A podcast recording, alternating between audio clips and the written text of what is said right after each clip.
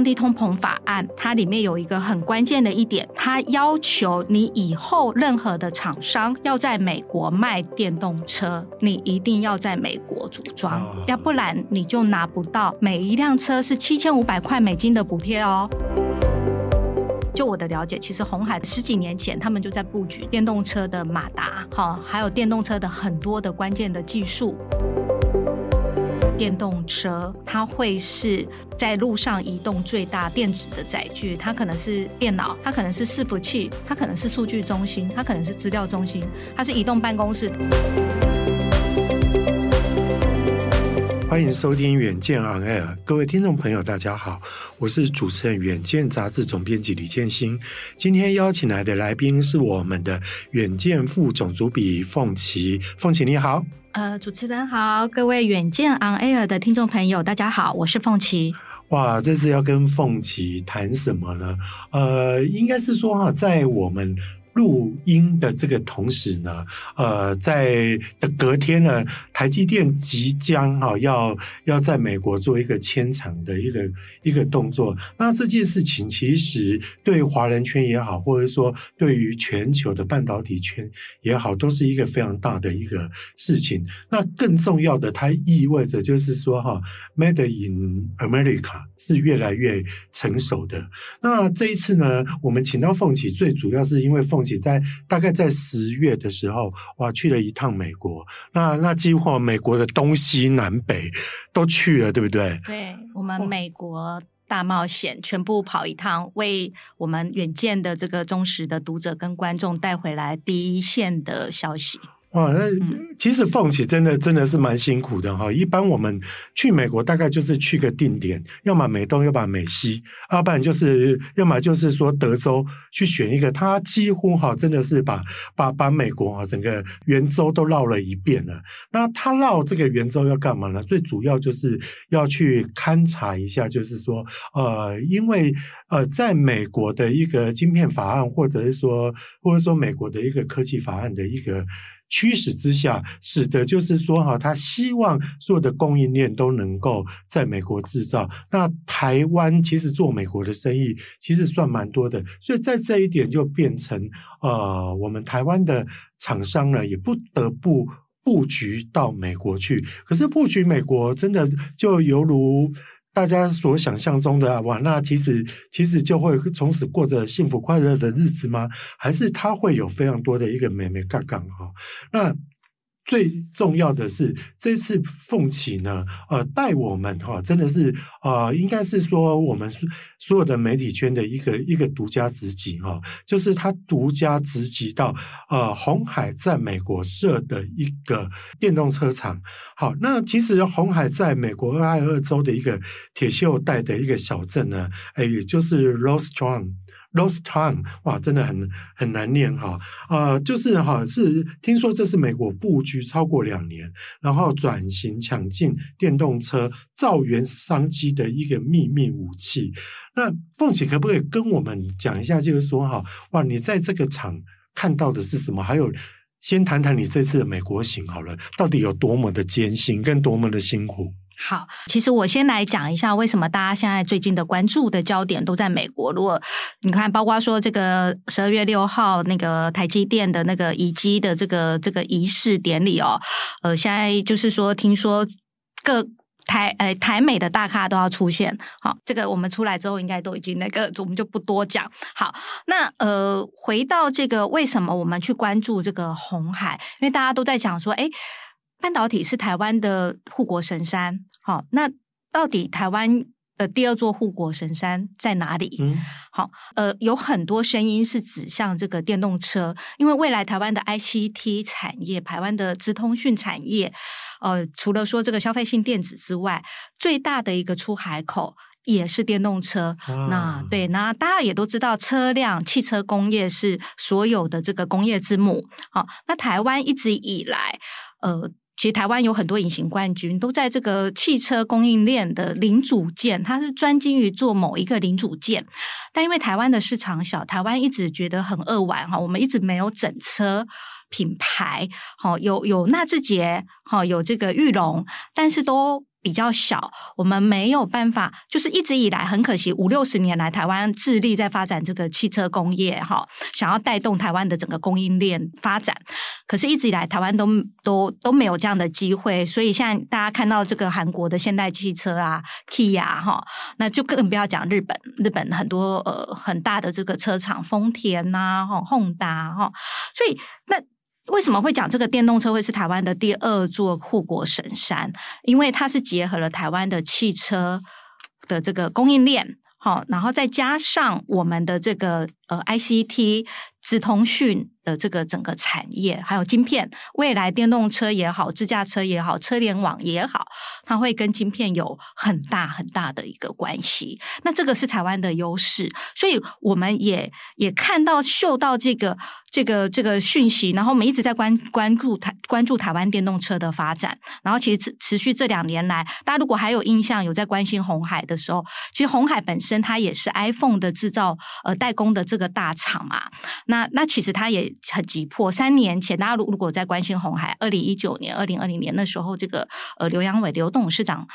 接班上任，他就喊出了一个呃三加三的这个转型的这个这个蓝图。那其中里面有很大的一块就是电动车，三加三就是三大产业，三大产业里面有这个这个机器人，机器人其实跟自动化生产、无人无人工厂很有关系。然后再来一个就是电动车。那大家那时候如果还有印象。那时候红海啊，就呃很这种风风火火，就办了一个科技日的论坛，因为他们已经不是传统的这个代工厂，他们要转型科技公司。科技日的这个论坛还找来这个玉龙汽车、玉龙的这个盐城历练，然后大家一起站台，就说好，我们红海要做电动车。那时候大家都不相信，你红海怎么有可能做电动车？包括我，我必须承认那时候。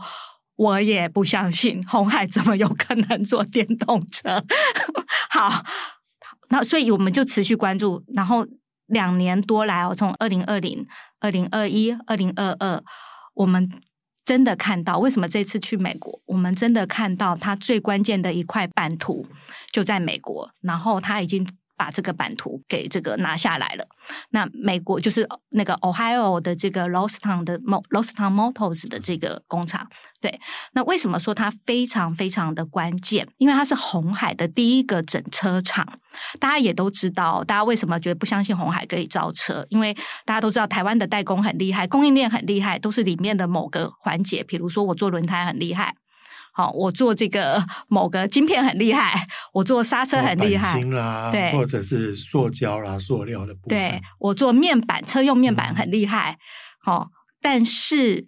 到底台湾有没有制造整车的能力？那个会跟他有没有办法去落地？验证就是有没有实际下去，因为车辆毕竟跟我们消费性电子不一样，它是非常非常重视安全的。所以红海一直喊出说，他们去要去做电动车，其实关最关键的一个一个地方，就是他们怎么去突破我的整车厂，然后我要去落地。这件事情，所以我们那时候看到鸿海，他在今年初就发布了一个消息，就说：“哎，我们要并购呃这个 r o s t o n Motors 他们位于 Ohio 的这个汽车的车辆的这个生产线非常大，年产量是五六十万的一个，是成是北美最大也是最大的这个产线之一哦。”我们就觉得，哎，是。时机点到了，然后第二个很关键，为什么我们要去做这个专题？第二个很关键，如果大家有在关心这个美国最近的一连串因应这个中美竞争下的推出的这种一连串的这个法案，里面有一个很关键，除了晶片法案之外，里面还有个很关键叫 IRA。什么叫 IRA？降低通膨法案。那降低通膨法案，它为什么会让我们远见杂志去关注到？因为降低通膨法案，它里面有一个很关键的一点，它要求你以后任何的厂商要在美国卖电动车，你一定要在美国组装，哦、要不然你就拿不到每一辆车是七千五百块美金的补贴哦。哇！那你想想看，如果说你跟我要买车。有这个补贴要拿，你会不会因为这个补贴？我可能，比如说现代汽车，它现在在美国没有整车厂，那它可能是从这个韩国运过去，或从其他地方运过去，但它没有，我要买现代汽车，但它没有七千五百块的补贴。对我消费者来讲，我当然去选择有这个补贴的就不好品牌。对，对，所以为什么说它关键？然后我们又看到红海他去布局，抢先抢先布局，而且这个是非常关键，因为连现代汽车都还没有在北美都还没有整车厂。然后呃，那个日本的这个 Honda。好，他们今年十月才宣布，他们要把俄亥俄州打造成电动车的一个很关键的据点轰打在电动车很关键的一个据点，但最快也要两年后才能生产。那是不是红海？是不是超前部署？对，所以这个是驱使我们《远见》杂志不远这个万万里长征哦，我们我们也是万里长征，真的是万里长征，从台湾飞到美国去做这个采访，对。是呃，其实哈，我们回顾一下我们台湾的一个产业历史。其实台湾在制造业这上面，其实都发展的很好。不管是说我们在科技的制造，或者说传统产业的制造，哎，向来都都有不错的一个成绩。可是唯独台湾就有一个产业哈，我们一直发展不了，就是汽车产业。那以前汽车产业是在，就是说我们最。关键的呃那个引擎，我们没有没有办法很好的一个发展。但是现在的时代不一样，因为电动车，那尤其电动车在在因为一个在在近零碳排的一个这样的一个要求之下，全球一个环保意识的的要求之下，电动车成为一个显学，成为一个一个主流之后呢，那。电动车就成为一个呃需求量非常大，那正好这个是给台湾一个非常好的一个机会，因为它比较核心的就是在于汽车的一个晶片的的上面，所以说你可以想想看，其实台湾在手机的代工或电脑的代工，我们一向都还蛮所向无敌的啦，尤其在在半导体的一个部分，那我们我们常常都会觉得，我们现在都会把电动车誉为说它就像是比较大型。而且行走在路上的的行动装置一样，所以说哈，这个正正好是一个台湾的一个机会，也是台湾呃能够把过去哈我们大概工业发展六七十年来哈所没有办法成就的事情给给成就起来，而且又将刚刚凤姐有提到，我们的 ICT ICT 产业跟我们的制造业其实都很很很齐备，那现在我们可以绕过引擎这个部分来发展电动车，就觉得是非常。非常不得了的一个事情哈，那最重要的就是说，凤姐其实刚刚有又有提到，那这一次哈，之所以会去美国哈，呃，是因为。除了晶片法案，还有一个 IRA，就是就是就是反通膨、降低降低通膨法案。好，那这个降低通膨法案呢，我觉得我觉得刚好是台湾的一个一个利基点了。但是哈，我我刚刚刚哈呃，凤姐也有提到，就是说，所以这使得就是说，为什么红海要到要到美国去设厂？但我觉得凤姐我比较好奇，就是说哈，呃，红海去设厂，他为什么不直接？设一个新厂就自己盖，他为什么要买旧厂？买人家的旧厂来来盖？那我我我觉得我大概可以想象啦，就是买旧厂应该是比较快，但是买这个旧厂哈，会不会有其他国家的的厂商也会来竞争呢？这中间是不是又经过了一番的厮杀？确实，红海一开始哦，他们我必须要讲，红海这个布局布得很早。我们刚刚为什么讲说，哎，二零二零年、二零一九年那个第一届的这个红海科技日结束之后，这个红海的 EV 的这个关键的推手，这个布局的人哈，这个叫 Jerry 哈，他其实就已经哎衔命，就是奉这个呃刘阳伟刘董事长的命令，他们已经。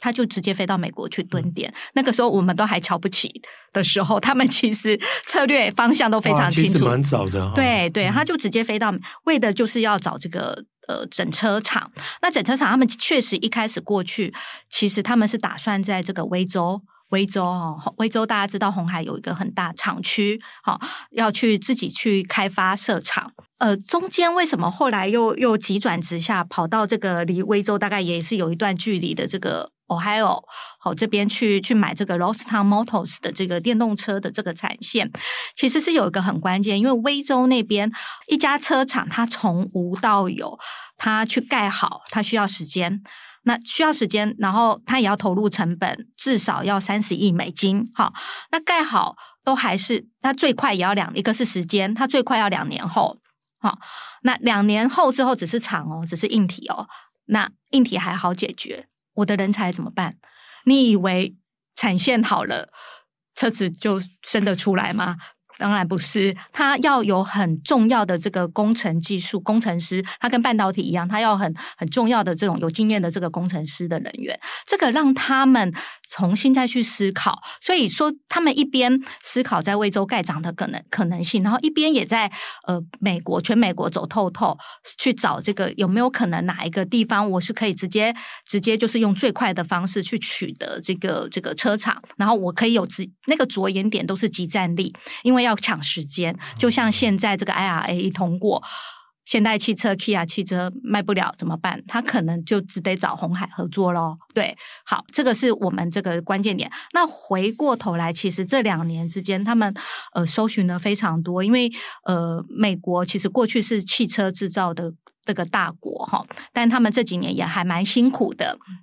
他们有很多传统汽车的生产线，其实是想卖，他们想要转电动车，想要把这个呃传统汽车的生产线卖掉，包括说呃红海的这个 Ohio 的这个，它原本也是 GM，GM 是通用汽车，嗯、对，它是美国前两大汽车龙头哈。那他们原本，它这个厂原本也是 GM 很关键的一个产线，它帮 GM 生产这个比较是呃小型的房车，那。年产量五六十万，曾经有过非常大的这个，就是非常风光的这个历史。嗯、那后来因为这个日本丰田这个大举入侵，杀进去美国市场，那 GM 就。竞争不过，然后这个厂就亏损，因为他可能小车卖不出去，他只好把它关起来。那后来我们的理解是，他们的员工好不不舍得，因为一个产线要养很多员工嘛，哈，员工可能不舍得，然后又又又找了一另外一批做电动车，电动车新创是做皮卡电动车，也是很有名，在美国上市的一家公司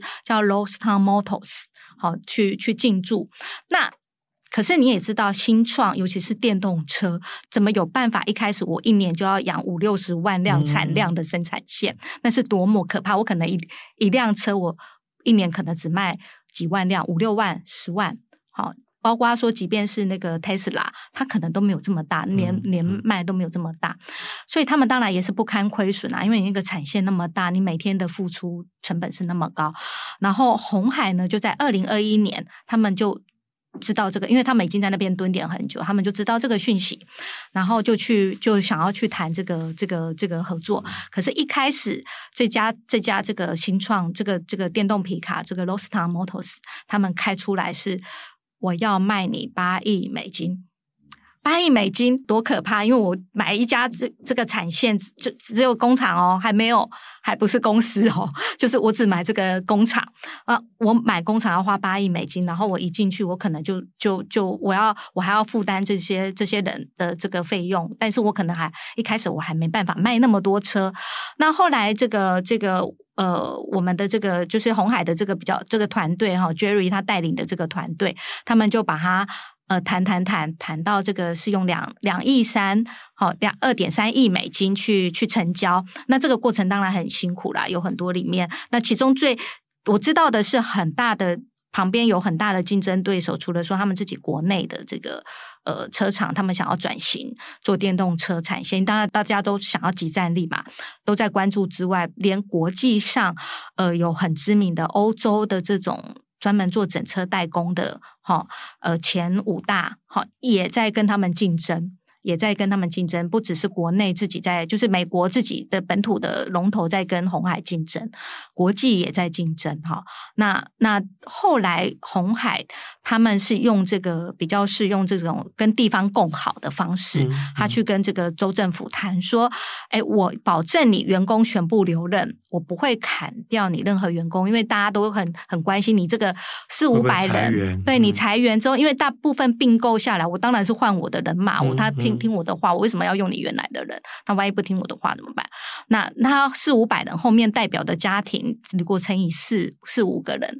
那个是几千个人的这种生计。嗯、那当然，红海是这一点去去这个说服哈、嗯。然后当然有跟地方很多的这种呃折冲啊，哈这种。那终于终于才呃拿到这个这个案子，但拿到之后。第就是谈成了之后，背后还有一个很关键的，大家都知道富士康在那个中国大陆有很大的生意，中美竞争这么，然后美国的政府也会担心说，那你资金你到底背后代表的是？是中资呢，还是台资？对，他们也会很敏感。嗯、哦，这个部分也是，所以我我们我们如果大家有兴趣，可以去买我们的杂志哈、哦。这个一百二十天很关键的，这其实是风险很高的，它随时有变数。那台湾的投审会过不过？嗯、因为红海毕竟是台湾公司，你任何一个投资，你都要通过，不只要美国当地的投审会通过，台湾的投审会也要通过。其实那个风险。是很大，他们人都已经进驻了，然后开始修路，就是整整顿那个工厂，已经开始付员工薪水了。但其实随时后面都还有变数，他要去承担这个风险，所以我们才说哇，这个真的是对这个过程很辛苦，但也幸好，也幸好后来我们这一趟，对我们后来去去问他说，幸好他们二零二一年就。谈去谈这个，他们也没料想到，二零二二年拜登居然就八月的时候就喊一个 IRA 降低通膨法案。嗯、他说 IRA 一出来，现在要抢这个车厂抢不到，大家都来跟他们谈，因为没有没有有这种集战力的。嗯、你看，连 Honda 他都要自己去盖厂。它而且要两年后才能够生产，嗯嗯、对，所以他们等于是超前部署啦，就还蛮关键的时机点，然后决策也很快，就马上决定买，然后就下来就下手，然后现在等于卡在一个很好的关键的时间点跟关键的战略地位上。哇，可可见就是说红海能够能够去抢得先机哈，是除了他动作很快以外，应该是说哈，他真的真真的胆子也蛮大的啦，他很多东西其实是有点。啊、呃，我应该这么讲嘛，就有点先斩后奏，然后哈、哦，就就先先做了再再讲哦。可是也因为他他这个，其其实我觉得任何做任何生意其实都有点是豪赌啦。那只是说在红海在赌这一次的话，应该算是说，哎，也因为他们赌得早，也赌得对，然后让他们能够在第一时间就抢到这么好的一个机会哈、哦。那凤姐，你刚刚其实也有也有提到刘扬伟，但我们。就会比较好奇的，就是说哈，我们都都知道红海它根本就不是不是一个做汽车起家的一个，它是代工起家，虽然跟科技有关系哈，可是我们还是会非常的想要了解，就是说，那为什么红海哈非要为为什么红海会觉得自己是有办法去做电动车？那刘永伟哈曾经有提过所谓的三加三转型大计，到底他葫芦里在卖什么药？这个也是我在采访的过程哦，我一直在挑战对方，然后对方后来就忍不住就说：“你们都不知道哈，红海其实是诶特斯拉的供应链哦。其实你要说红海不懂坐车，哦、没有红海曾经红海红海，你看红海下面，它红海帝国多大？它包罗万象，它所有跟你知道电池、电控、马达，这个都是。”跟电子产业相关，哦、然后呃，红海其实就我的了解啦，这个也是我采访另外一家公司很关键的一个一个公司。呃，这个就题外话，我们讲个小故事。就我的了解，其实红海呃十几年前他们就在布局电动车的马达，哈、哦，还有电动车的很多的关键的技术。那只是说，它可能都是中间某一块在做。哦，包括说你说那个很关键的限速，好，电动车有需要很多限速，包括说红海旗下，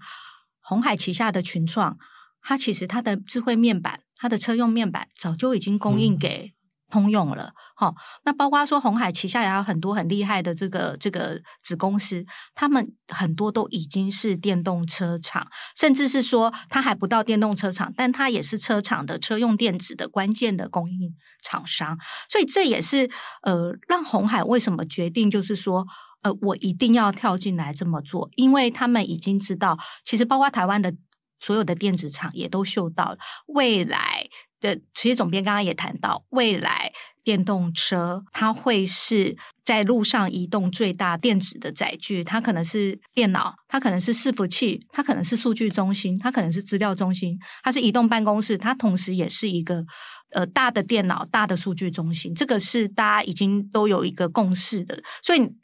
你再回过头来看，鸿海去切入电动车一点都不稀奇，他一定要去切入电动车，而且他要找到另外一个，大家都知道，他 iPhone 如果没有他没办法，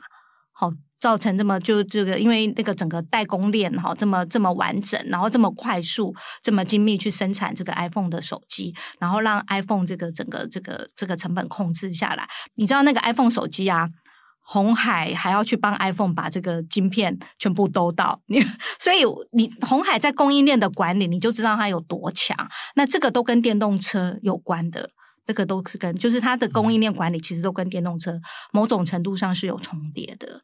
是。呃，从凤姐的分享可以知道，就是说，其实红海哈，因为它的帝国很大，所以说它很多关键。有关于车的关键技术，他不是那么不懂。那最重要就是说哈，因为我们都代工惯的，那所以说我们有一个，其实台厂有一个比较呃不可取代的一个本事，就是在说哈，我们对于对于整个整个制造的管理这上面，是我们的一个强项。所以说哈，呃，我们到到那边去去去做那个电动车，红海去做电动车，并不是大家想象。像中那么跨界，那么那么感觉上风马牛不相及哈。那其实谈了这么多，凤姐我其实最想要问的就是说哈，包括现在半导体啦，或者是说电动车产业都纷纷的到美国去投资。呃，就像我今天节目一开头我就提到，就是说台积电它那个亚利桑那州的那个设厂的计划，跟红海的电动车的俄亥俄州的一个一个。计划就是说，现在哈，慢慢的，我们都会发现说，哇，东进成为一个风潮。那你觉得说，在这一波的东进风，然后以及就像你刚刚讲的 IRA 啦，或晶片法案啊，这两个到底对于台湾台厂哈赴美设厂是利多呢，还是说它也是有一些 risk？